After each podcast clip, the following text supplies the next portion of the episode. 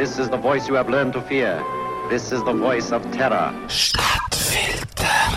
Hollywood, das ist Traumfabrik. Dort tummeln sich die Schönen, die Reichen und die Erfolgreichen. Wenn man sich zu Kalifornien einen Namen macht, dann gibt es dafür einen Oscar und einen Handabdruck auf dem Walk of Fame. Hollywood hat natürlich auch eine ganze Latte von Verschwörungstheorien zu bieten. Wenn das nicht so wäre, dann wäre das ein handfester Skandal. Zum Beispiel rankt sich eine Theorie um The Wizard of Oz. Der ist 1939 mit der zauberhaften Judy Garland als Dorothy Gale verfilmt worden. In einer Szene läuft Dorothy zusammen mit ihren Freunden die Yellow Brick Road Tour ab, wo man im Hintergrund klar die Silhouette von einem Mann sieht, wo von einem Baum abbaumelt. Dort hat sich sogar die Legende einen liebeskranken Kompars aufgehängt. Und zwar in aller Öffentlichkeit.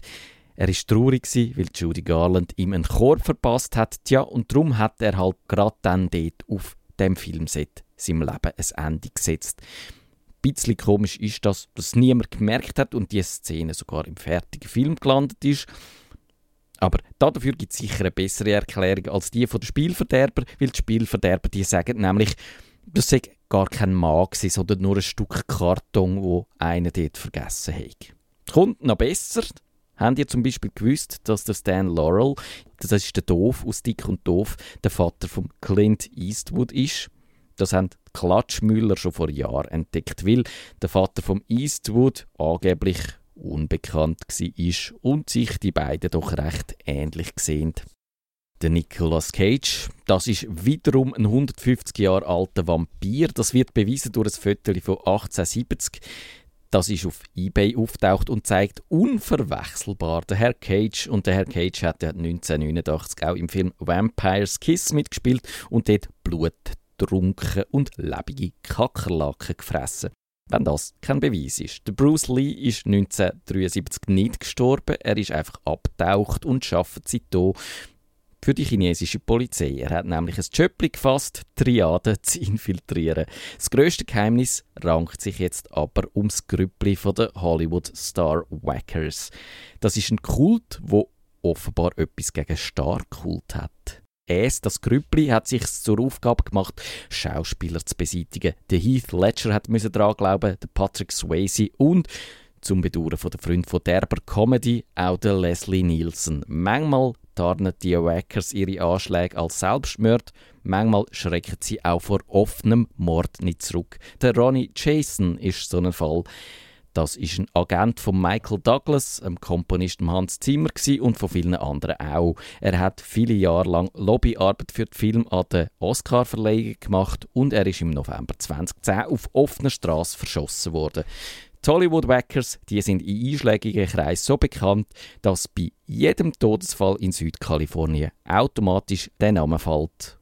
Und auch wenn man keine Ahnung hat, wer die Wackers könnte sein oder warum und wie sie ihre Opfer auslesen.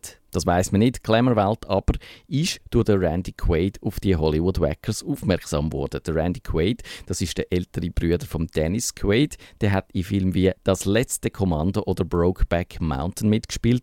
Seine Frau Ivy hat am Januar 2011 vom öffentlichen Münztelefon bei der Fernsehsendung Good Morning America angerufen und gesagt, die Wackers seien hinter ihnen her und sie seien drauf und dran, sich auf Sibirien abzusetzen.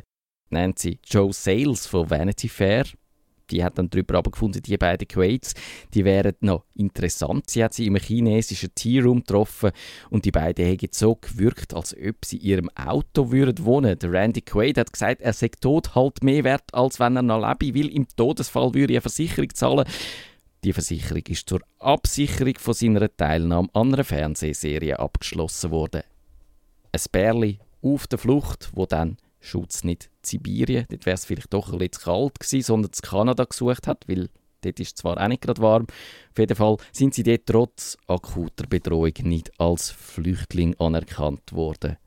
So haben sie das selber beschrieben. Die Medien haben die Geschichte noch so gern aufgegriffen. In diversen Berichten sind weitere Stars erwähnt die von diesen Wackers bedroht werden. Jeremy Piven und Lindsay Lohan zum Beispiel. Im Artikel von Vanity Fair kommen dann allerdings noch ein paar andere Fakten als Licht. Der Randy Quaid ist aus einer Schauspielervereinigung ausgeschlossen worden, weil er seine Kollegen körperlich und verbal bedroht hat. Das Ehepaar Quaid hat 2009 in diversen Hotels die Rechnungen nicht gezahlt. Sie sind in ein Haus eingebrochen, wo sie zwar früher mal drin gewohnt haben, aber wo do dann halt schon verkauft war. Und so langsam kommt man zum Schluss, dass die Verschwörung vielleicht doch nur ein Hirngespinst ist und vom Schauspielerpärli stammt, wo seinen Abstieg nicht gut verkraftet.